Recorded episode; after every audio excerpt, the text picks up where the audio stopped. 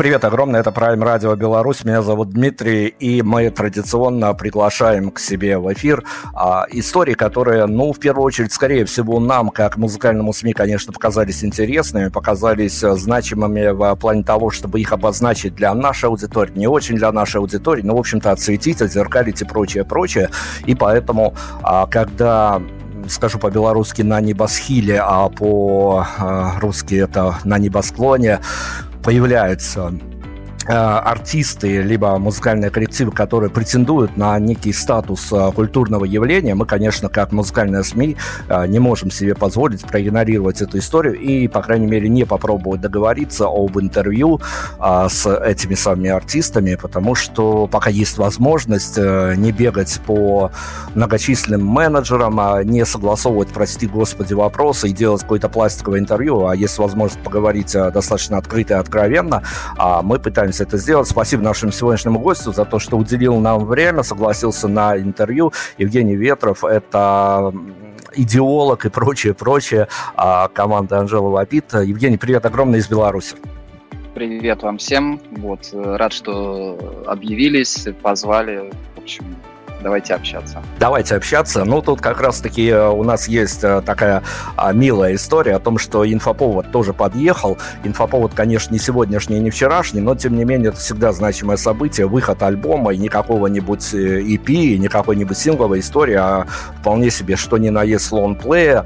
Лонгплея знакового в любых э, его интонациях и коннотациях этого слова, поэтому я хочу спросить, конечно, мы тут забавляемся с эфирными гостями такой историей а, о том, как проводят э, первый день, первую ночь после релиза музыканты-артисты, ведь это такая нервотрепочная история, а, надо скроллить соцсети, надо нервно, нервными пальцами обновлять страницу, что там э, напишут, не напишут, захейтят, не захейтят, но эта история работает достаточно стандартной такой интерпретацией.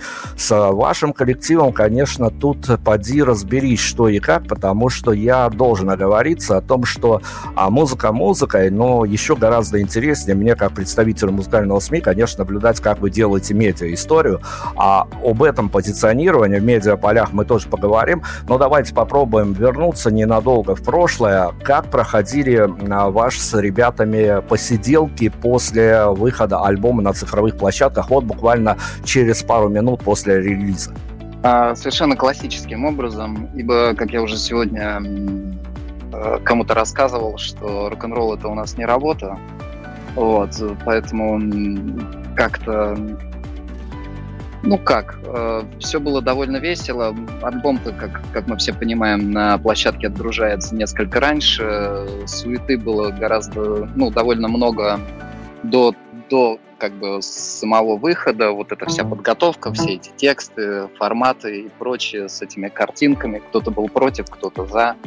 В общем, э, выбрали, я подумал, что под такое название нам подойдет э, именно такой э, вандейковский как бы стиль отображения. Я нашел как бы такую фотографию у себя и получилось... То есть больше всего возни у нас было именно как бы с обложкой.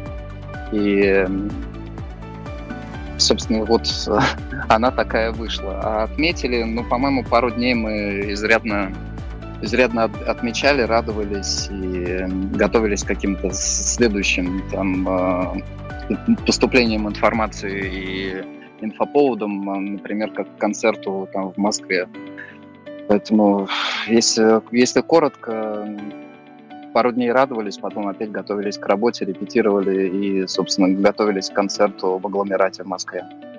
Ну окей, я понимаю, что вы правильно сказали, что релиз – это такая история долгоиграющая, это предмодерация и прочее, прочее. И вот в момент, в момент релиза, а, ну, это уже приходится как-то, я уж не знаю, романтизирую я эту историю, но приходится добирать какого-то праздничного настроения, потому что для тебя альбом уже релизнулся достаточно давно, после того, как ты его отгрузил на цифру, что называется. Поэтому вот это, ну, достаточно трудное в добирании того праздничного настроения, настроение, история. И сразу в эту же, в эту же топку я подкину следующий вопрос.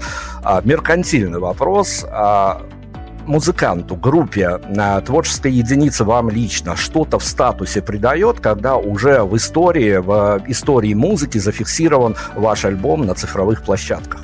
Но если он тебе нравится, если ты туда вложил часть своей жизни, э, время, вообще как бы ты весь э, последние там несколько лет участвуешь практически только в этом и весь туда закладываешься, то, ну, конечно, ты такой, ну, тебе просто кайфово и радостно от того, что ты ну, делаешь вид, что ты не просто так живешь, а что теперь, теперь, ну, не знаю, там в «Матрице мира» есть вот эта вот э, э картинка с, с легким привкусом тщеславия и и собственного легкого удовлетворения того, что теперь вот это вот так есть. Но это опять же такой, э, как как говорит Найк Борзов, пост пострадовая депрессия после выхода как бы альбома. И, конечно, ты такой немножко в опустошении какое-то время пребываешь. Добирать чего-то эмоционально ну, какой-то необходимости нету, потому что много всего происходит э, как бы в принципе это всегда как бы насыщенно, и ты от этого не очень зависишь. Иногда, конечно, ты так вот проваливаешься там собственные там мысли, в собственную там ну, какую-то шизофрению, но как бы поток какой-то работы и желаний эту работу исполнить максимально круто, насколько ты можешь, и еще хотя бы еще немного круче, оно ну как бы движет немного вперед. То есть это такой даешь себе всегда внутреннего пинка, чтобы шевелиться как-то более качественно и интересно. Внутренние пинки, конечно, это наше все, куда же без них. А, давайте, буду заезжать и на параллельные, и на смежные темы. Мы, конечно, поговорим о фидбэке, о качестве фидбэка и о количестве фидбэка, хотя количество тут не важно, скорее качество важно. Но поскольку мы живем в совершенно какое-то дурноватое время, по большому, по большому счету, я уже не говорю... Интересное, да. Да, вот, я уж не говорю, я сосредоточусь на медиаповестке, и мы, как музыкальные СМИ, иногда обнаруживаем себя в таких э, ситуациях, когда, от которых а, немножко перестаешь себя чувствовать каким-то адекватным человеком. А, например, мы когда-то дернулись на истории, что, оказывается, большие артисты ныне на зарплату нанимают хейтеров, которые а, не упускают а, даже самого малейшего а, забытого богом и слушателями поста в соцсетях. Если он чего-то не добирает, хейтер хейтеры приходят, хейтеры на зарплате приходят и разжигают, чтобы а, даже самый незаметный пост а, чего-то своего добирал.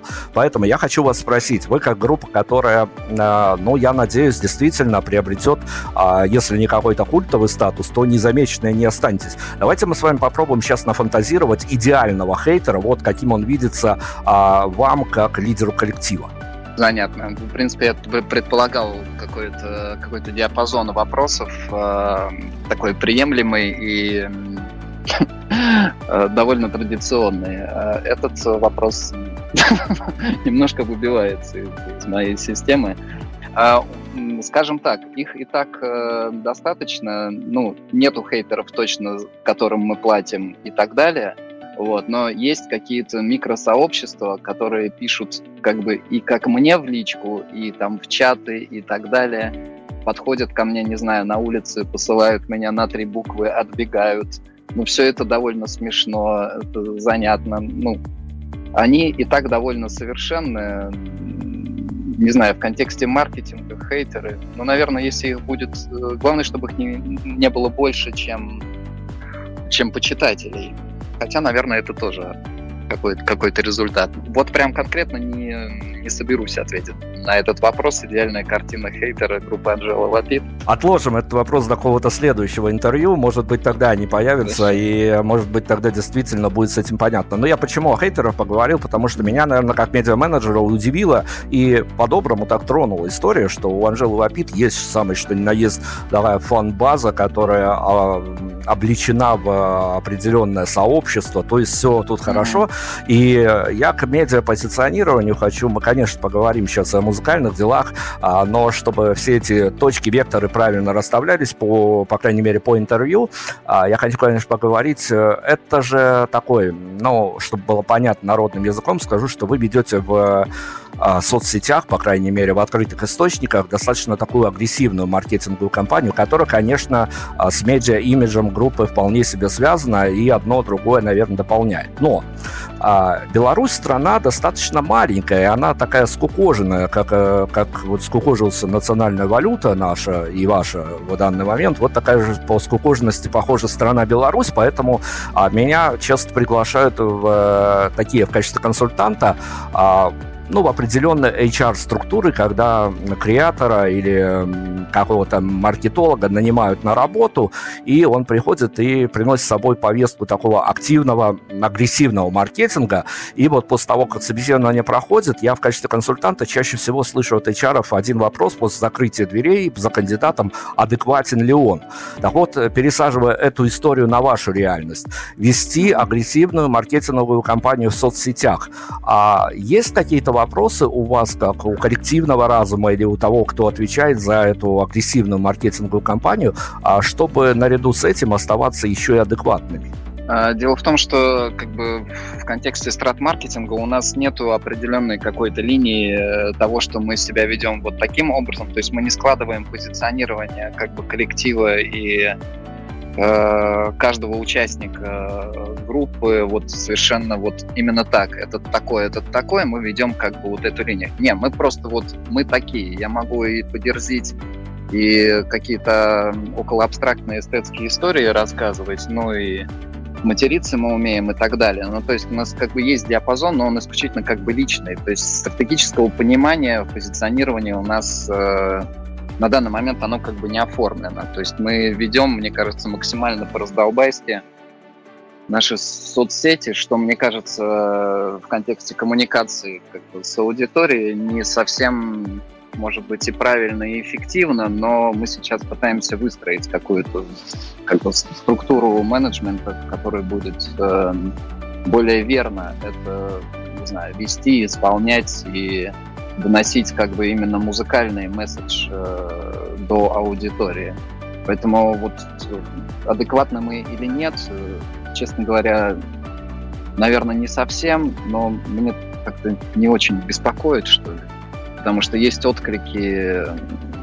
Ну, то, как у нас проходят концерты, мне вот это приносит большое удовольствие, как бы и радость, потому что это всегда как это сказать, э, это всегда непредсказуемо, безумно, и вот что бы я ни планировал, все происходит вообще не так, но мне это нравится. Это лучший результат того, того как, мы, как мы это делаем. Адекватно мы или нет, честно говоря, меня, зачем меня это не беспокоит. Нормально мы себя ведем или нет. Мы себя ведем так, как, ну, так, как ведем. Стратегии в этом нету. Ну, это вопрос, конечно, не про рамки. Я бы сам э, не задавал его, если бы достаточно в таких э, рамках э, делового или какого-то другого общения. А мне действительно нравится эта история. Она выбивается из общего такого потока, поэтому ты на нее натыкаешь, зависаешь на ней как минимум. Но, тем не менее, вот еще немножко о медийке. А, ведь это такие вопросы, которые скрыты от публики чаще всего, но самые большие трудности у меня возникают у музыканта, потому что у меня сколько уже опыта по интервью, когда ты слышишь примерно в разных интервью интерпретациях одно и то же, что самое сложное, может быть, это расставить э, композиции а, в трек-листе, когда альбом готов, ну и написать какой-то еще сопровождающий пресс-релиз, хотя ребятам, которые вот сегодня будут нас слушать, и о группе мало представлений имеют пока по каким-то своим причинам, вы зайдите даже не на музыку, обратите внимание, а почитайте пресс-релиз коллектива, там есть и про харасмент, и про прочее, прочее. Одним словом, вот эти вот подводные камни в медийке, а, они даются легко, либо какие-то стаканы, кружки и прочие тарелки об стены все-таки летают? Не-не-не, это все абсолютно естественным образом. Мы же довольно образованы, извращены, ну, как бы в каком-то мировосприятии, и поэтому ту вот эту чушь прекрасную, которую мы несем, она как-то для нас естественным образом складывается. То есть в этом нету какой-то... То есть никто на эту тему не страдает, вымучивая из себя там что-то. Но это как вот есть э, мультикор, как бы, бенд, так вот оно как бы и есть. И это все, я вот только что там полчаса назад разговаривал там с барышней тоже из э, СМИ, и она говорит, почему там кучка мудрых лицемеров? И я пытался это как-то и обозначить через э, какие-то образы, через, через понимание. То есть это вот все, что мы делаем, это связано исключительно с тем, как бы, кто, кто мы есть. То есть в этом э, в этом нет ни, никакой лжи, никаких страданий. Все, что мы делаем, довольно легко, кроме э, менеджмента и кроме тех вещей, в которых мы не, не являемся как бы профильными специалистами. А все пресс-релизы пишем мы сами. Э, вот просто там либо по телефону мы такие созвонились, поржали, я это записал, оформил, две минуты причесал, все. Ну, то есть никакого страдания на эту тему э, не знаю, дол- долгих э, процессов оформления ну, не возникает. Все легко.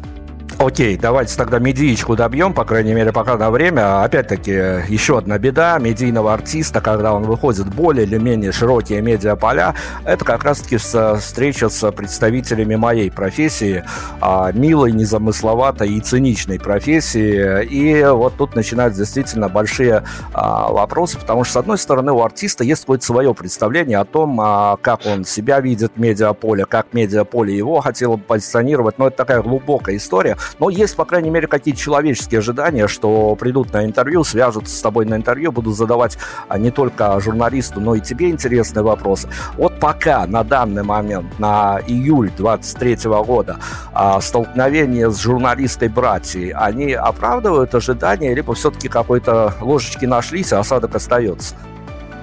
Не-не, все очень как бы корректно, интересно пишут и написали после февральского концерта в Урбане, прям э, нашли там довольно такой литературно подкованный пер персонаж, по-моему, City 24 было такое издание, ну, есть в смысле, скорее всего. Вот. Э, и он хорошо раскидал наши с Серегой образы, и группу тоже. Меня там молодом 21 века назвал. То есть все контакты, которые сейчас с медиа происходят, они очень, ну, такие изящные, и у меня никаких, в общем-то, ну, вопросов как бы, ну, нет. И мы, с одной стороны, и не провоцируем а какую-то, не знаю, какую-то глупость уж совсем откровенную, а с другой всегда, конечно, могут найтись э, а, персонажи с каким-то своим там видением и докопаться до чего угодно, но ну, пусть попробуют. Но пока как бы нету таких прецедентов, чтобы прям, а вот вот этот прям нехороший человек. Не-не, все вообще позитивно, легко и красиво. Мне нравится. У меня, правда, нету такой э, миссии, как э, уходить в какую-то документалку, связанную с э, группой Анжела Вапит, потому что тут скорее э, дела, э, вот, дела момента, схватить это здесь и сейчас. А кто заинтересуется, тот пойдет исследовать по моим стопам, в том числе открытые источники, закрытые источники. А тут как кому зайдет, что называется. Но э, я, конечно, не могу не допустить некий момент документалки в этой интервьюшной истории. А, понятно, что вот сейчас все складывается, ну, на мой взгляд, опять-таки на удаленке с, в качестве такого э, диванного наблюдателя, что-то у группы есть да, некий период подъема, может быть, связанный с выходом альбома и прочее, прочее, ну, по крайней мере, период активности. А, поэтому бывали, конечно, и другие периоды, но вот для документальной точности, опять-таки, июль 23-го а, мы должны обозначить состав участников. А, Анжела Вапит на данный момент, кто это, кто за что отвечает. Ну, начнем с главного. У нас э, чудо-барабанщик Андрей Попов. Э, любит хэви-метал, любит джаз. Э, очень своеобразный, очень на своей волне персонаж. Ну, по каким-то странным причинам мы находим, о чем нам поговорить и как нам сыграть, э, и что сыграть. Это раз. Потом Дмитрий Скрипин, ну, назовем так, погоняла его дядя Митя. Он давно в тусовке звукорежиссеров и является одним из, ну, таких самых квалифицированных персонажей, насколько я понимаю, в принципе, в нашей чудесной и странной стране. Вот. Он гитарист, вот. И зачастую он играет, ну, кроме тех партий, которые вот я я как бы оформил и придумал, играет какую-то свою вот эту непонятную жизнью, которая добавляет э, очень, очень свою как бы краску в то, как это звучит. Именно вот этим звуком, который он придумал, именно с этой манерой, как он это видит. Ну и, в общем, это вот таким образом работает. И далее Антон Покровский, с которым мы докручиваем синты, где-то программирование барабанов. В общем, это то, тот человек, к которому я прихожу после того, как я сам вот все, что мне нужно, я собрал по аранжементу, и дальше вот мне не то, что лень, но я понимаю, что это будет уже такое доумничивание вот, вот этой конструкции, и ни к чему какому-то, ни к какому творческому интересному дальше решению это не, ну, не, при, не придет. А у него есть э, своеобразное понимание, что как звучит. И вот я вот с этой своей э, э, изначальной болванкой там прихожу к нему и говорю, Тоха, вот, короче, вот такой мультитрек, э, пилим дальше. Ну и мы сидим там пару дней, докручиваем. Вот. В общем, сейчас э, состав это Андрей на барабанах, дядя Митя э, играет у нас на гитаре, Покровский э, рулит периодически звук и собирает со мной аранжемент. Ну, я как автор изначально как-то конструирую и собираю. Вот на момент 20, 23 года, июля месяца, это вот в таком виде. Ну, давайте, я не знаю, честно, как подъезжать к этой истории. Мне надо бы ее обозначить, потому что, опять-таки, давай, те, кто будет, те, кто будет копаться в э, вашем медиа-бэкграунде, они, конечно, э, будут делать круглые глаза, почему я не зашел на эту тему, поэтому... Э, я жду уже, да, я понимаю. Да, да, да, поэтому тут уже не избежишь этого всего. А вот эта вот история с еще одним человеком, с огромным медиа-бэкграундом, связанная с вами, она, я думаю, что дала профит, свой, свой профит, по крайней мере, в узнаваемости и прочее, прочее коллектива. А Сергей Горошко, это, это человек, который людям, которые смотрят кино, честно, не смотрел кино с его участием, но много начитано я об тоже. этой истории. По, по, ну вот, вот мы где-то в одинаковой позиции, поэтому я даже не буду спрашивать о профите, я просто спрошу о каких-то человеческих эмоциях, которые были связаны с этой историей. Слушай, ну мы познакомились э, абсолютно случайно. Я который день не мог попасть домой, ну, по каким-то этим, потому что рок-н-ролл это не работа, и не всегда ты оказываешься дома хотя бы раз в неделю. Вот. И мой приятель говорит, поехали, коль уж мы тут угораем, я тебя познакомлю с одним там персонажем прикольным. Ну, я такой, бля, ну, поехали, ладно. Как бы все, все потерпят э, еще отсутствие меня. Вот, и мы приезжаем, и говорит, вот, вот это Сережа Горошко. Я говорю, ну, отлично. Кто это? Он такой, ну, это актер. Я говорю, отлично, привет, Сережа Горошко. Вот, и что-то мы там зацепились. Он в Кожанке, я в Кожанке. Оказалось, что он играет на барабанах, там что-то у него есть какие-то тексты, что-то еще, любит музыку, рок-н-ролл. И как-то мы тусанули и стали общаться. И, в общем-то, потом мы стали что-то джемить, там, играть. И что-то стало получаться. Потом мы попробовали сыграть концерт, сыграли, собрали начали готовить запись. В студии тоже, ну, я, честно говоря, ну, и Сереге я тоже это говорил, удивился, что он, ну, прям, ну, талантливый человек. То есть он понимает, как бы, задачу, и вот он максимально в ней, ну, как бы, этой задаче отдается и делает вот все, что можно, и вот и еще больше, чем может. И, ну, и вообще, как бы, весь experience, как бы, с ним, весь, который происходил все это время, он, ну, такой безумный, классный, и ну и всегда это весело, конечно. Не знаю, если есть какие-то более уточняющие вопросы, я могу ответить на них. Да нет, абсолютно нет. Мы спозиционировали эту историю. Дальше я хочу, как ни странно, Сергея Горошка прыгнуть к, прям вот напрямую к идеологии. И хочу поговорить об идеологии, которую несет э, группа Анжела Вапит. Тут проблема в том, что у каждого, конечно, свое восприятие. У меня, как у музыкального журналиста, у музыкального критика, конечно, сложилось свое восприятие после прослушивания альбома.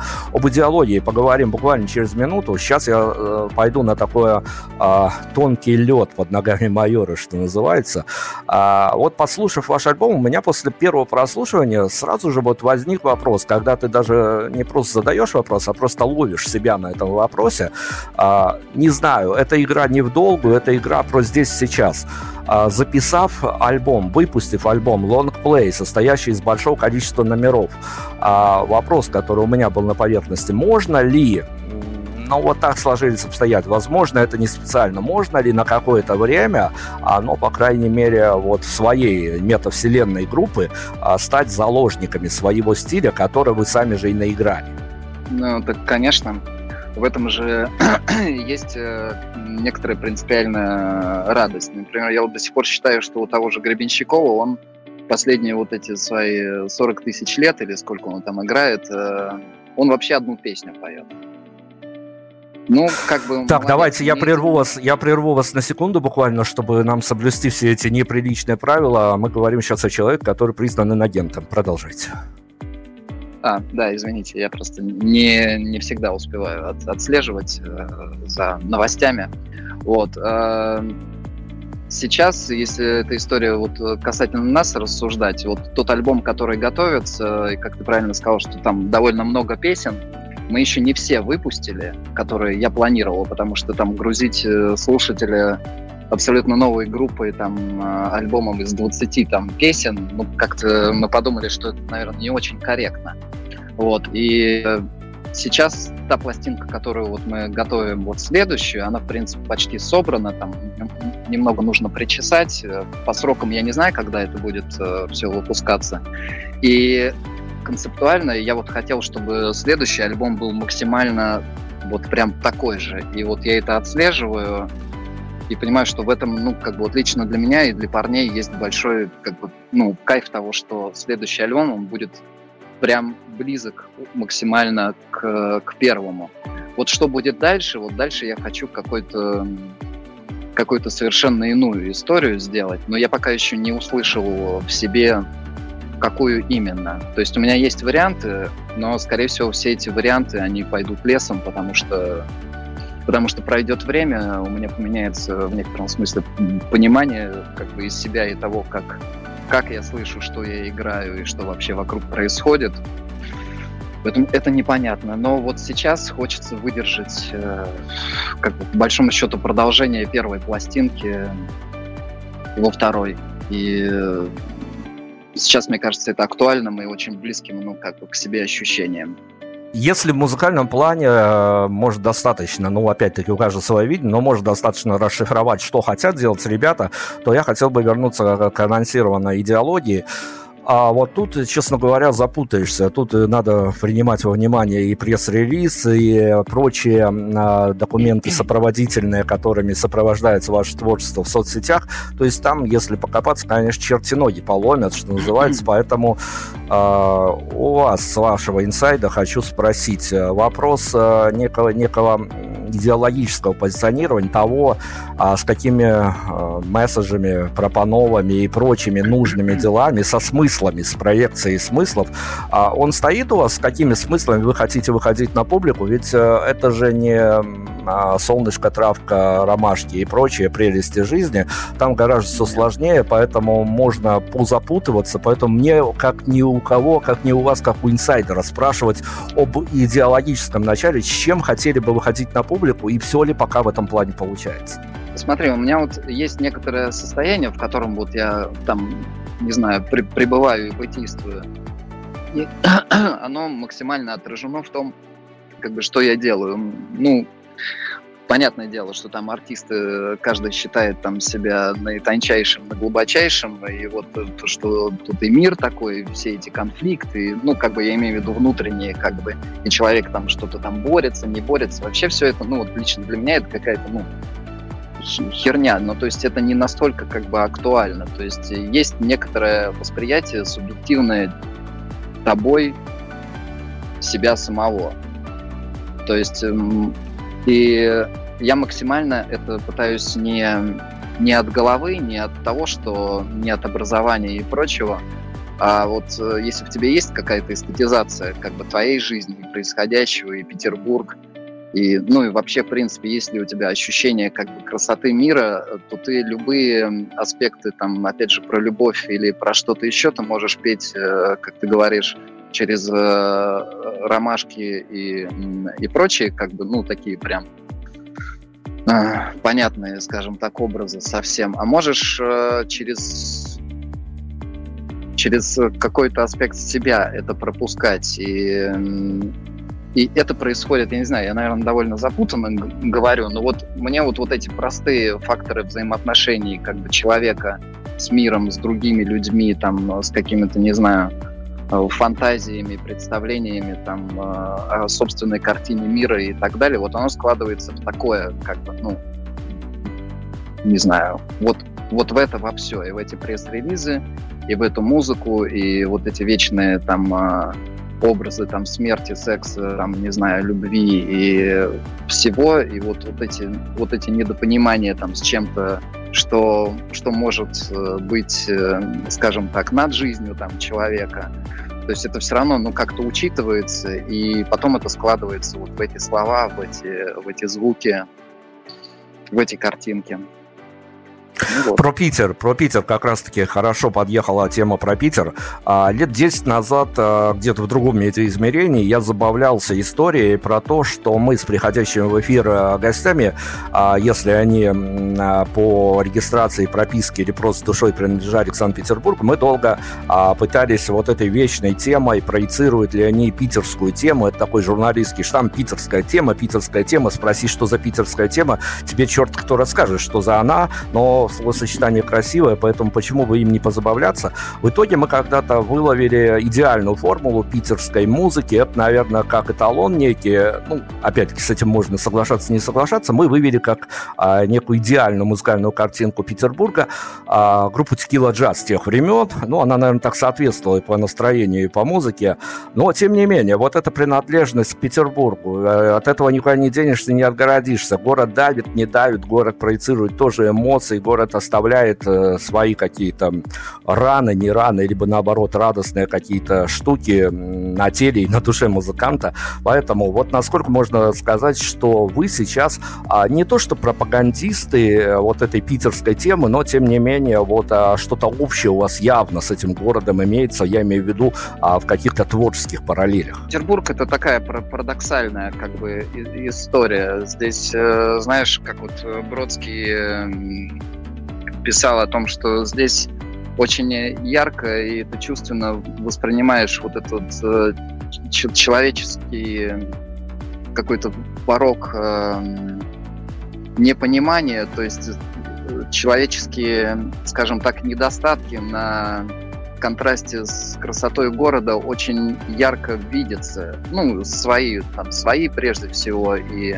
и окружающих. И, и ты просто вот где-то между вот, вот этим всем существуешь, тебя немножко так как-то от этого то радует, то наоборот как бы сносит, но на предмет э, какого-то соотношения этой музыки, которую мы играем с Петербургом, я одно время ходил, слушал этот альбом еще задолго до издания и понимал, что вот, вот этот, э, как у нас э, говорят, э, ну, условно, в профессиональном цеху, потому что я еще учился в Академии художеств, там, и как-то архитектуру изучал, вот, вот этот Skyline, который, ну, скажем так, эм, где небо как бы соприкасается с э, с линии, с линии домов, с э, вот этой вот верхней составляющей.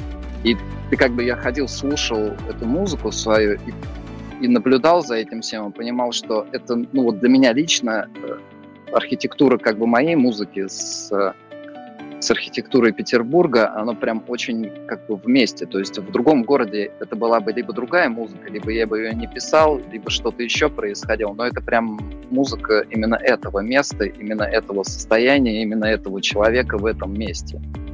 То есть это прям, ну вот эти, эти матрицы, они здесь э, ну, сложились. Про человека место хорошо и красиво, история вполне себе, даже вполне себе такая киношная. Глобальный вопрос, не менее глобальный, чем а, обаяние Санкт-Петербурга. Следующий вопрос будет. Ну вот, а, опять-таки, не в один какой-то отдельно взятый день, а вот а, в те же моменты прогулок под уже сложившийся материал, который, с которым еще потом и в медиа придется работать и прочее, прочее. А вот в один из этих дней, э, может, вот постоянно вот он таким мечом домокловым висит э, над автором а, вопрос. А есть какой-то вопрос действительно краеугольный, может быть, вопрос, который повиснул в воздухе, на который именно хотелось бы ответить творчеством. Не прям вот цитатами, не прям вот в лоб, но вот как завуалировано, но хотя бы для себя в творчестве ответить на этот висящий вопрос. Ну, я могу сказать так, что когда мне комфортно и все более-менее так ровно и мне понятно, мне вот от этого состояния становится вообще не по себе. Я ничего не пишу, я хожу такой погруженный в какой-то, не знаю, в, в какую-то в какую-то тупость. А как только меня что-то начинает э, начинает дергать, и я не понимаю какие-то сопоставления, мне все кажется каким-то резким и неуместным, и я просто сажусь и делаю это. И э, вот когда я делаю это, ну, соответственно, для меня, для меня это аудиальный какой-то фактор. Я редко пишу какие-то образы в плане, не знаю, там, живописи и прочей вот этой истории. Вот, но, скажем так, результат вот моего не знаю, некоторого недопонимания, либо наоборот понимания, но обращения к собственному состоянию, вот как бы результатом этого и получается, ну, на данный момент вот этот альбом, вот эта музыка. То есть я как бы и не борюсь ни с чем, но в ровном состоянии со мной ничего интересного не происходит. Мне все время нужен какой-то как бы внутренний триггер, чтобы я э, сел и что-то стал собирать там из себя, из отчасти внешнего и, и так далее. То есть это, ну, как бы, это концепция себя, как бы в себе, которая превращается, ну, не знаю, в какие-то в какие-то созвучия, в какую-то ткань музыкальную. Наверное, так. Здорово. Я как опытный журналист, конечно, знаю всю эту историю, которая всегда бьет больно музыкантов, и они развлекаются тем, что придумывают 150 с лишним вариантов э, ответа на этот вопрос, поэтому я не буду спрашивать про название коллектива, я скорее спрошу, случайно, не случайно ли а, название вышедшего альбома, который, ну, так почти квази-загадочно, по крайней мере, называется «Атрибут восторга». Слушай, ну это вот песни же вообще там веселых песен таких прям их там практически нет. Есть более-менее э, мажорные песни, но они все в, в таком, ну не знаю, это это где-то ноябрь Петербург. То есть весь этот альбом, это вот он примерно в том, э, как бы, наверное, времени и примерно в таком состоянии. И мы долго там возились с этим названием. Э, и вот получилось вот как бы так, то есть мы как бы сами себя стебанули в, в этом названии, поэтому и картинка такая, и название такое, и шрифт такой. То есть там концептуально получилось очень много наслоений, которых мы как бы сами себя немножко затроллили. И я надеялся, что вот это легкое вот это остроумие, оно там как бы ну, будет просвечивать и какая-то часть э, слушателей это ну, считает. Наверное, так можно. Хорошо, вот как раз-таки про слушателей, про зрителей и про прочие дела, а, которые фидбэком отзываются в публичном поле. А, я, конечно, понимаю, учитывая то, что есть официальное фан-сообщество, учитывая то, что, готовясь к интервью, я мало того натыкался на то, что о группе Анжелы Вапит фанфики пишут, вполне себе литературные и прочее, прочее. Вот играя в эту историю со своей стороны, позиционируя творчество, по крайней мере, делая такую инди, красивую историю, как тебе кажется, как группе кажется, интересно позиционируя историю, надо же, наверное, а, иметь где-то задним числом а, понимание, что и публика для того, чтобы понять эту иронию, постиронию и прочие иронии, должна быть как-то достаточно подготовлена. Ну, то есть человек с улицы, он вряд ли будет въезжать в эту историю, вряд ли в нее въедет. А, поэтому вот когда делаешь повседневности от выхода альбома до выхода сингла, от выхода сингла до концерта, когда соблюдаешь всю вот эту вот э, историю, которую ты пишешь ежедневно практически а, в медиа, медиаполе, а, оглядка на аудиторию, она часто присутствует или все-таки тут э, момент воспитания аудитории, что те, кто придут, те, кто понравится, они уже подстроятся под видение группы?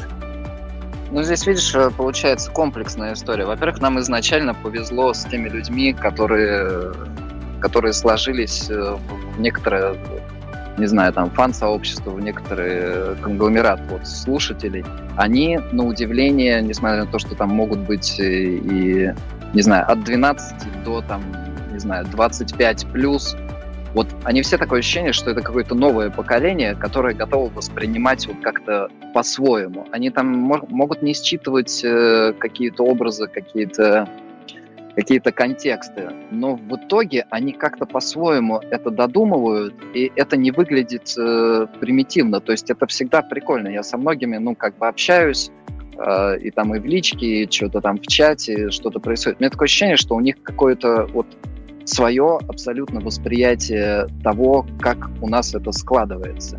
И это всегда прям, ну, довольно занятно. Многие умничают, там, вытаскивают тебя в какую-то, на какую-то провокацию, там, что-то что-то пытаются объяснить, ты такой, М, интересный, там, такой вариант, такой, то есть они живут в своем, э, в своей парадигме восприятия вот, это, вот этой музыкальной какой-то ткани. И мне это, ну, как бы нравится. Я не считаю нужным там что-то объяснять, довоспитывать, что-то. Оно как-то вот я вижу, как они меняются и по образам. Ну, просто я смотрю на картинки там э, в Инстаграм, что они как бы постят, что они присылают мне.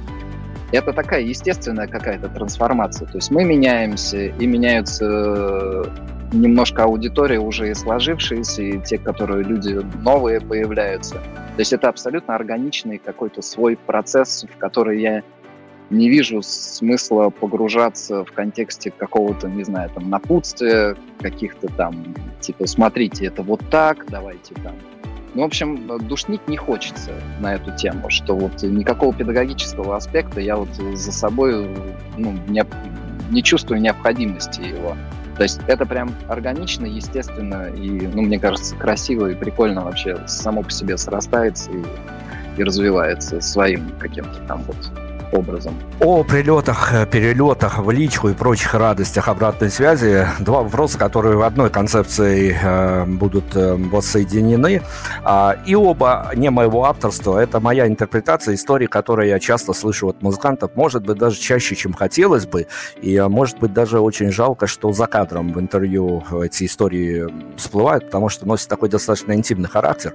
А, первая половина вопроса о том, а, вроде бы это красивая история, когда тебе а, в личку, не в личку, при личной встрече прилетают вот эти вот а, свои интерпретации из твоего творчества, когда, в общем-то, слушатели достают те смыслы, которые ты туда не залаживал. С другой стороны, от музыкантов я иногда слышу, что а, это их бьет достаточно больно, потому что они готовы до конца отстаивать свою точку зрения, а, что вот это вот так и иначе, хотя, с другой стороны, каждый, конечно, слушает и слышит по-своему. И вторая э, такая более лайтовая часть вопроса, опять-таки, история, который часто случается, и который вот тут уж точно бьет музыкантов достаточно больно, когда они свои песни, серьезные, для них важные треки, находят в аудитории, потом а, шерстят а, там открытые соцсети и потом видят свои какие-то важные для них композиции а, в одном посте с фоточкой, ну, каких-то милых котиков. Их это тоже обижает. Так вот, реакция на первую и на вторую половину этого вопроса от э, отстаивания своей точки зрения по происходящему до милых котиков э, с важными песнями ну, мы не так к этому серьезно относимся. То есть, если у человека возникает какой-то там творческий порыв на любую, там, как мне кажется, там, какую-то сложную, несложную, там, какую-то занудную там песню, он там котики, э, ромашки, э, что там еще, там много всяческих гивок, э, там со мной, с ребятами, и это все, ну, как бы, если у человека есть творческий какой-то порыв и задор на эту тему, пусть вообще развлекаются, ну, просто как хотят. И на такое присылаешь, ну, просто понимаешь, что вообще как ты об этом подумал. Ну, то есть не то чтобы зачем, а каким образом у тебя так мышление сложилось, что с тобой это произошло.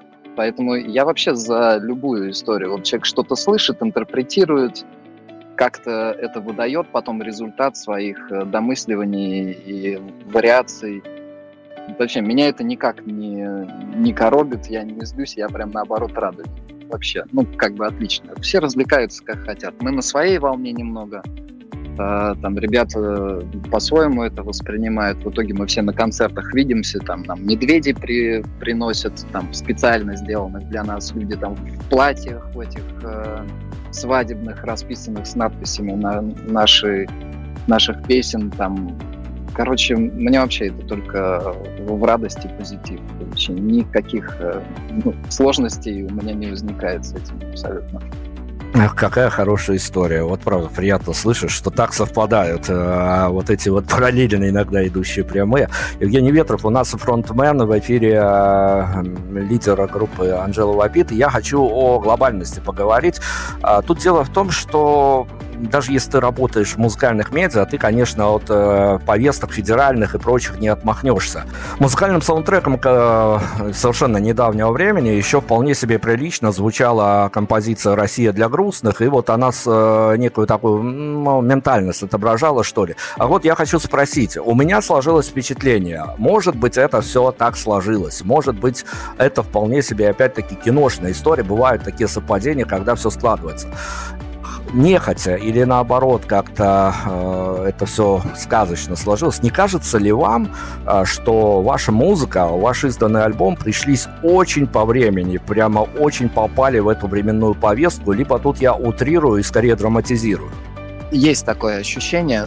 То есть, во-первых, оно эта пластинка немного поперек вот э, событий, которые вот происходят, э, ну, скажем так, международного и около внутреннего характера вот, такого какого-то политического оттенка, но именно по зрелости и взаимодействию именно с аудиторией, которая вот сейчас есть, и то, что мы сейчас сделали, вот мне прям это очень, ну, очень нравится. То есть это вот раньше мы не могли сделать это, э, ну, такую пластинку, и позже уже тоже, наверное, смысла не очень бы это имело. Поэтому Но мне кажется, да, это прям вот э, очень, очень сейчас и очень именно как бы здесь. Мы должны какие-то, кроме теоретических каких-то моментов, еще давать практические рекомендации. Я когда после выхода услышал альбом целиком, причем, ну, это, с другой стороны, такая профессиональная обязанность сесть, да, целиком послушать, что там ребят наваяли.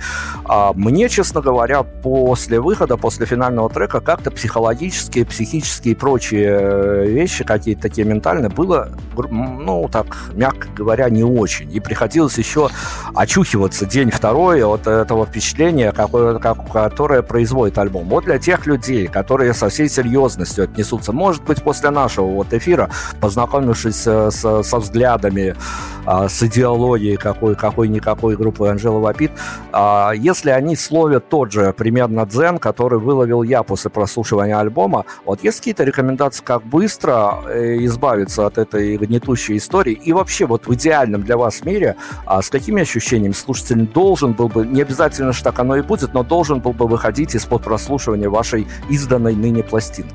вообще, с одной стороны, то, что ты сейчас сказал, это не, не всегда комплимент э, музыканту, вот, но вот именно в нашем случае вообще э, прекрасно, потому что если ты прослушал пластинку и такой, ну, хрен бы с ней, и включаешь следующую, но, значит, либо музыка не твоя, либо пацаны не доработали, либо там вот еще какие-то скрытые нюансы. То есть должно оставаться, значит, в этой музыке там часть твоего внимания осталась. Значит, там есть э, э, какая-то сфера, где тебе, где ты, ну не то чтобы чего-то недопонял, а недовоспринял, либо на тебя наоборот так накатило, что ты теперь такой ходишь немножко и такой, ну как бы пере, переживаешь, перевариваешь всю эту историю, пере, перепонимаешь, э, ты пытаешься, ну, как-то осознать. Значит, тебя немножко вот, вот это состояние сместило из того, где ты находился до этого. Я считаю, что это, ну, как бы очень классно.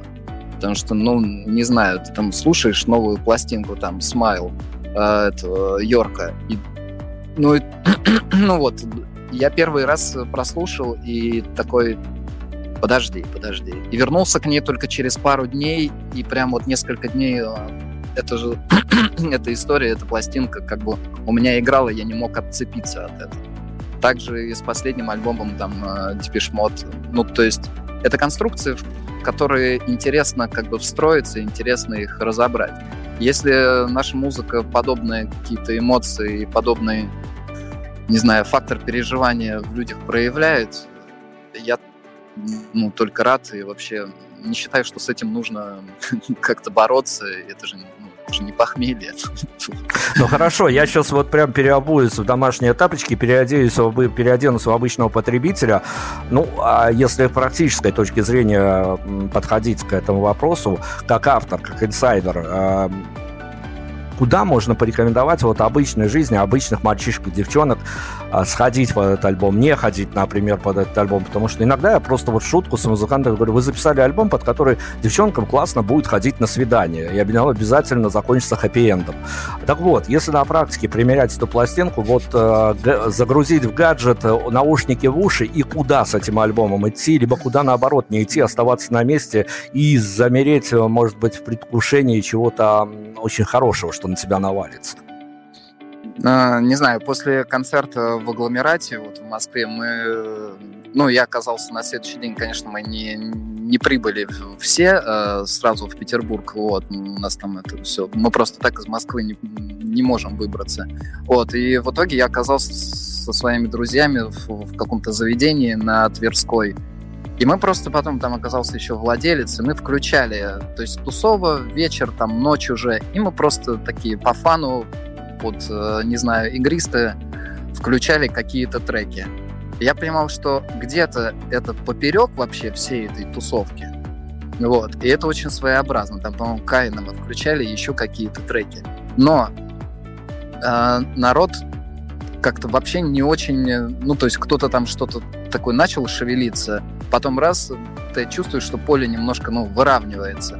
Вот. Зато потом, когда они стали включать свои треки по их привычному плейлисту, я понимал, что и это тоже, как бы, ну, не знаю, не очень соответствует. То есть, я не знаю, тусить, наверное, прикольно, может быть, не тусить. То есть, я не знаю, как должна складываться жизнь как, бы человека, и что он должен делать под эту, под эту музыку. Может быть, любовью заниматься, может быть, э, не знаю, вряд ли на утреннюю пробежку это подойдет.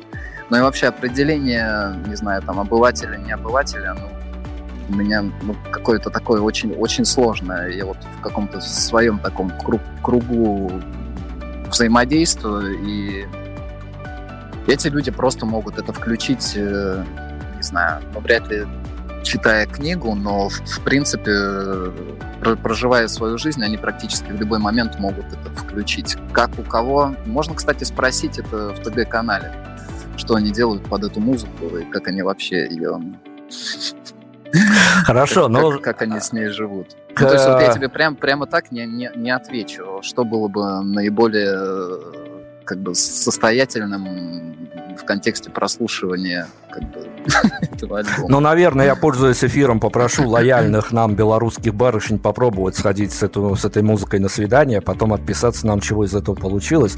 А, надеюсь, никакой вселенской трагедии не выйдет. Раз уж у нас э, мельком, как референс, всплыл э, Том Йорк, э, то давайте тогда к внутренней метавселенной группы э, плавно перетечем. И, ну, пускай у нас э, в этом же разговоре всплывут и братишки Галлахер из Oasis.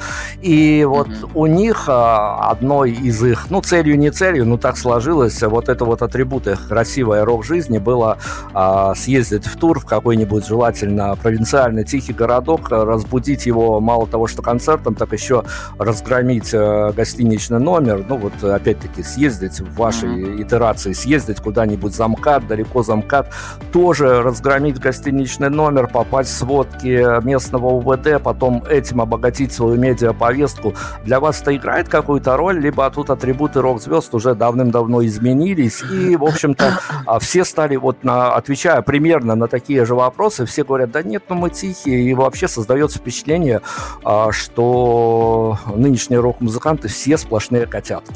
А, либо лицемерят, либо эти котятки уже очень взрослые котятки. У нас это происходит э, таким образом, что мы ну, гостиницу мы не громим, мы едем к друзьям. Вот. Если это, ну, какой-то, не знаю, там, выезд, э, например, на Урал, где у нас там два концерта или полтора, но мы висим там неделю. Вот. Либо это какие-то, ну, как бы квартиры, где мы можем уже сами себе позволить все, что мы хотим. Ну, то есть мы котятки, но не совсем. Мы все-таки умеем еще как бы отжечь, но раз, как это сказать, попроще, ну, наверное, попроще тут не скажешь, но разъебывать гостиничный номер или этаж в гостинице просто дороговато. Пока так не можем, но думаю, что да, время придет. Хорошо, вот смотрите, чтобы подфиналить, э, подфин, начиная подфиналивать всю эту историю, я, э, конечно, не могу не съехать на аспект от того, что у нашего сегодняшнего героя а еще помимо музыкальной карьеры, есть и карьера вполне себе, так э, скажем, дизайнерская, есть бренд одежды, обуви. И вот понятно, что эту историю, ее тоже в долгую, ей можно было посвятить точно совершенно отдельное интервью, но если резюмировать и вот ее крестить траектории с вот этой дизайнерской дизайнерской истории, там создавая а, некий свой, свое видение а, того же дизайна одежды, обуви, ты все-таки понимаешь, что, черт возьми, ты работаешь на какого-то определенного потребителя, пусть даже сильно продвинутого, а сильно прошаренного потребителя, который хочет благодаря тебе выделиться и прочее, прочее. Но а, вот путешествуя в этой параллельной дизайнерской реакции, а, можно а, отравиться каким-то потребительским сознанием и уже потом вот это вот отравление будет как-то действовать на тебя как на творческую единицу при создании муз- музыкальных произведений и прочей артистической деятельности? Или это мухи отдельно, котлеты отдельно? Вопрос, э, какие у тебя задачи? Вот. Э, если у тебя как бы задачи сделать э, коммерчески адекватный проект, и тебе вот, грубо говоря, у тебя задача заработать денег, ты понимаешь, ну, условно, там, какая ниша наиболее платежеспособна, и делаешь весь маркетинг и весь э, всю продукцию как бы в, эту, в этого клиента, в эту аудиторию. У меня вообще это как бы не так. Вот мы как бы питерские сумасшедшие, вот нам интересна вот эта эстетика как бы рок-н-ролла. Мы изначально делаем все как бы для себя. Поэтому это вот такие вещи, такая музыка, и мы как бы не отравляем себя тем, чем всем, чем можно себя отравить, ну, в плане понимания, эстетики, в плане какого-то культурного кода. То есть эти вещи изначально как бы они сделаны себе, с собой и как бы вот э, укладываются в эту картину мира. Ориентироваться на, на, на аудиторию, которую ты не понимаешь, э, с которой, которая тебе не близка, в моем случае вряд ли получится. То есть я и не сделаю того, что я хочу, и как бы и коммерческого результата э, я не добьюсь высокого, и потом чувствовать себя буду ну, некорректно, что ли, не, неуместно. То есть мне же потом с этим самому себе, э, самому с собой придется как бы жить. Поэтому я выбираю вот делать так, чтобы мне, мне с собой было комфортно, и чтобы, чтобы это происходило так, как, так, как интересно мне. А дальше уже, ну, посмотрим. Окей, тогда к финалу еще на одну глобальную вещь заеду. Это сейчас лето. До этого был достаточно теплый весенний период, плюс э, подготовка к релизу альбома, то есть время достаточно незаметно идет.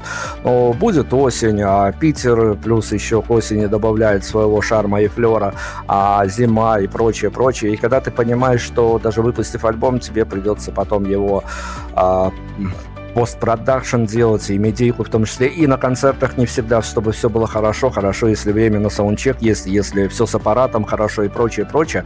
Но трудностей, э, подводных камней и прочего хватает в этой профессии, поэтому а, где в вашем конкретном случае находится мотивация, потому что мотивировать себя надо едва ли не ежедневно, когда ты э, и на недопонимание своего творчества иногда натыкаешься, и люди, а, как мы выяснили уже с самого начала, иногда плохие подходят, чего-то говорят и потом убегают. Вот вся эта повестка, которая удачная, неудачная, где брать мотивацию? Так понятия не имею. Я себя ничем вообще не мотивирую. Вот у меня есть какая-то задача. Нужно сыграть концерт. Ты понимаешь, что технически не в каждом клубе, при том, что тебе до этого там 500 раз позвонил, э, как бы, не знаю, человек и согласовывал это все. Ты понимаешь, что у тебя есть, э, есть бюджет, ты понимаешь, что аудитория примерно будет вот столько-то, клуб такой-то, и ты примерно вот эту реальность нормально, э, ну, воспринимаешь. Поэтому, не знаю, приезжать приезжать в, как, в какой-то далекий город, где там полторы колонки стоят и требовать от людей, чтобы там стоял топовый э, столичный аппарат и истерить на эту тему, ну, наверное, неправильно, если ты не хочешь вынести себе мозги, э, не хочешь просто провалить концерт. Поэтому, ну, плюс-минус мы ко всему готовы пишем альбом, пишем альбом. Есть там те варианты, другие какие-то сложности, но они как бы всегда есть. Ты просыпаешься, ты проснулся, вот уже тебе нужно с чем-то как-то дальше жить и разруливать всю эту прекрасную жизнь. Ну, так же и здесь. То есть это же не первые там какие-то концерты. Мы довольно давно как бы тусуемся и понимаем как бы, всю эту структуру от э, создания до реализации на концертах, до выпуска, до вообще взаимодействия как бы, со всем э, этим бюрократическим аппаратом. Поэтому мучений, ну, как бы нету. Но бывают сложные моменты, но все равно ты как бы понимаешь, что ключевая задача там сыграть концерт. Что-то отвалилось, ну, хрен с ним, сейчас починим. Мы за финалем достаточно традиционно, а вот за полуфиналем, наверное, чем-то вполне себе личным. Я в момент подготовки еще к интервью понял, что, ну, вы человек э, увлеченный действительно всей этой музыкальной историей, увлеченный прям вот, наверное, даже до какой-то жертвенности, что можно чем-то и пожертвовать э, в угоду того, чтобы все в этой музыкальной истории слаживалось более-менее хорошо. Поэтому, э, ну, с другой стороны, вы живой человек, и вы заходили в эту музыкальную историю со своим видением, со своими теми же триггерами, которые привели вас в музыку, и, возможно, с э, каких-то ну, совсем еще молодых лет, смотрели какой-то богоспасаемый MTV или прочие музыкальные каналы, там показывали а, полные залы и прочее, прочее. Так вот, о личном, о полуфинале о личном. Главный ваш диссонанс а, о том, а, как это должно быть, как это казалось и как это оказалось на самом деле. Был ли он и накрывал ли он вот этот вот главный диссонанс от того, как все видится и как все получилось? Еще просто есть такой нюанс, что я несколько лет проработал в тех с техническими с технической командой там того же дяди Мити, там гитариста нашего.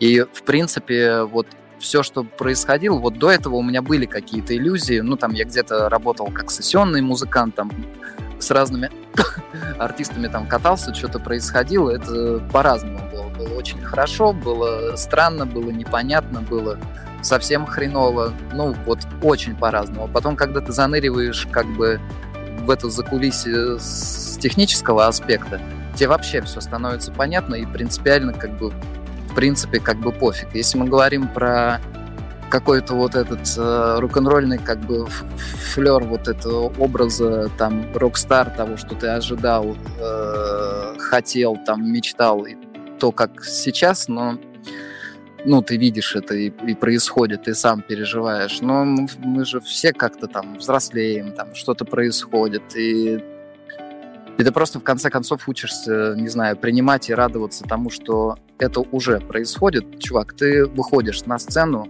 есть люди, группа звучит, люди счастливы до того, как ты выходишь на сцену. Они всю программу у тебя в зале спели сами, без аккомпанемента. Они пришли, ты здесь, что тебе надо еще? Ну, как бы, что, в Карнеги Холл, ну, было бы прикольно сыграть там.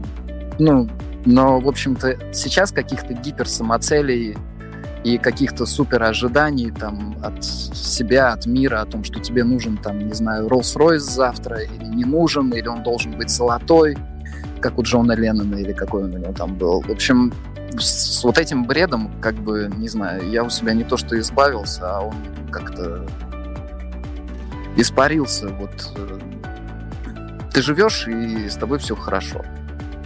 Ну, пойди разберись, плохо это хорошо, принятие реальности, но спасибо вам за ответ. И я обещал, что финальный мой вопрос будет достаточно э, традиционно звучать, но это даже не только не, не настолько традиционно, сколько мы надеемся, что у вашей группы будет хорошее будущее, и этот период духоподъемный и прочий подъемный э, продолжится. Так вот, если он продолжится, и э, вы будете все чаще попадать в публичном поле на страницы или э, на телерадиоэфиры федерального масштаба, хотелось бы спросить, вот пользуясь вот этой вот штампом этим, когда какие-то центральные газеты или условные конспирологические телеканалы а, пишут название коллектива, история успеха и ставят тире. Так вот, если подставить название вашего коллектива, история успеха и после тире, что бы мы написали, вот, ну, возможно, даже в формате какого-то слогана, как вы чувствуете эту историю на сегодняшний день? Ты имеешь в виду, как бы я хотел, чтобы это было? Ну да, конечно, ваше, пред... ваше, нет, ваше представление о том, как это, как, это, как это могло бы быть в федеральном масштабе. Но ключевой момент, чтобы это вот именно эта группа лица своего не потеряла, сохранила вот то, то ощущение, которое вот мы и сейчас как бы в себе собираем, культивируем и, ну, не знаю, как это сказать, озвучиваем, наверное, вот так. Вот. И если это доберется до того, о чем ты говоришь, до федеральных каналов и прочего, ну, как бы отлично, уже все хорошо. Больше концертов, э, больше людей, значит, у нас больше возможностей делать это еще круче. Ну, значит, будем делать. Отлично, спасибо. Тогда действительно 100% финально. Я почему сберег этот момент, потому что, ну, это правильно будет, если я как музыкальный журналист сейчас а, приму некие, некую часть ненависти и прочих а, нехороших слов в свой адрес. И перед тем, как мы определим а, трек, который у нас зазвучит от вашей команды, я хочу спросить, вот сегодняшнее интервью уже тоже прошло, от него останется осадок, не останется, дело-то десятое, но, тем не менее, как музыкальный журналист, я хочу спросить у вас а, опять, не знаю, насколько долго история, насколько я долго зарываюсь в прошлое или будущее, но вот момент здесь сейчас.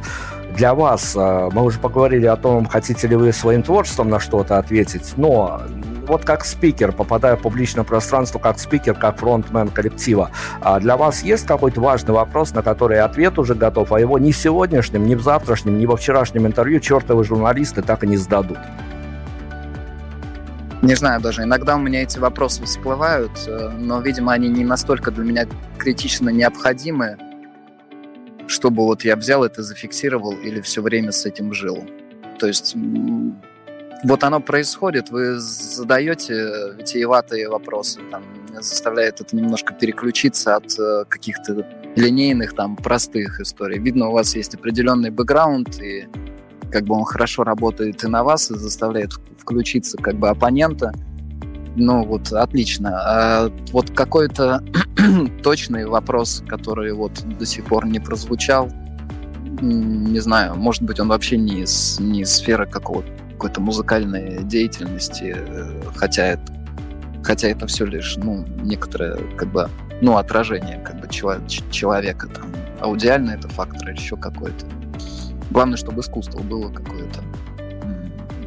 Не знаю, вот э, пока вот так сразу не, не обозначу. Какой ну что ж, хотел бы услышать.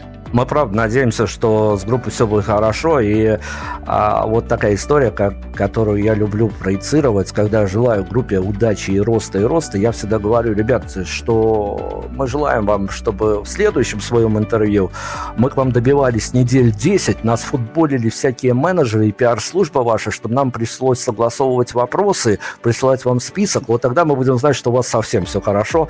Поэтому даже в ущерб э, нам, как музыкальному медиа, пусть мы пострадаем, но пускай у группы все будет хорошо. А, давайте так, вот ментально, психологически, по ощущениям, а, к чему а, подвела беседа, чем мы сейчас закроем интервью из-за вашего творчества? Песня «Не кури».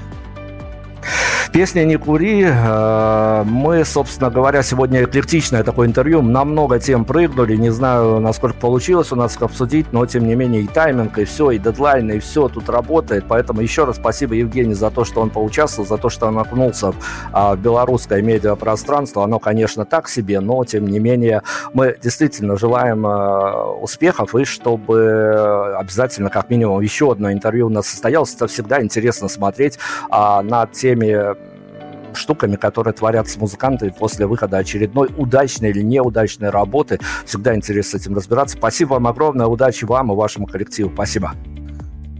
Вам спасибо. Счастливо.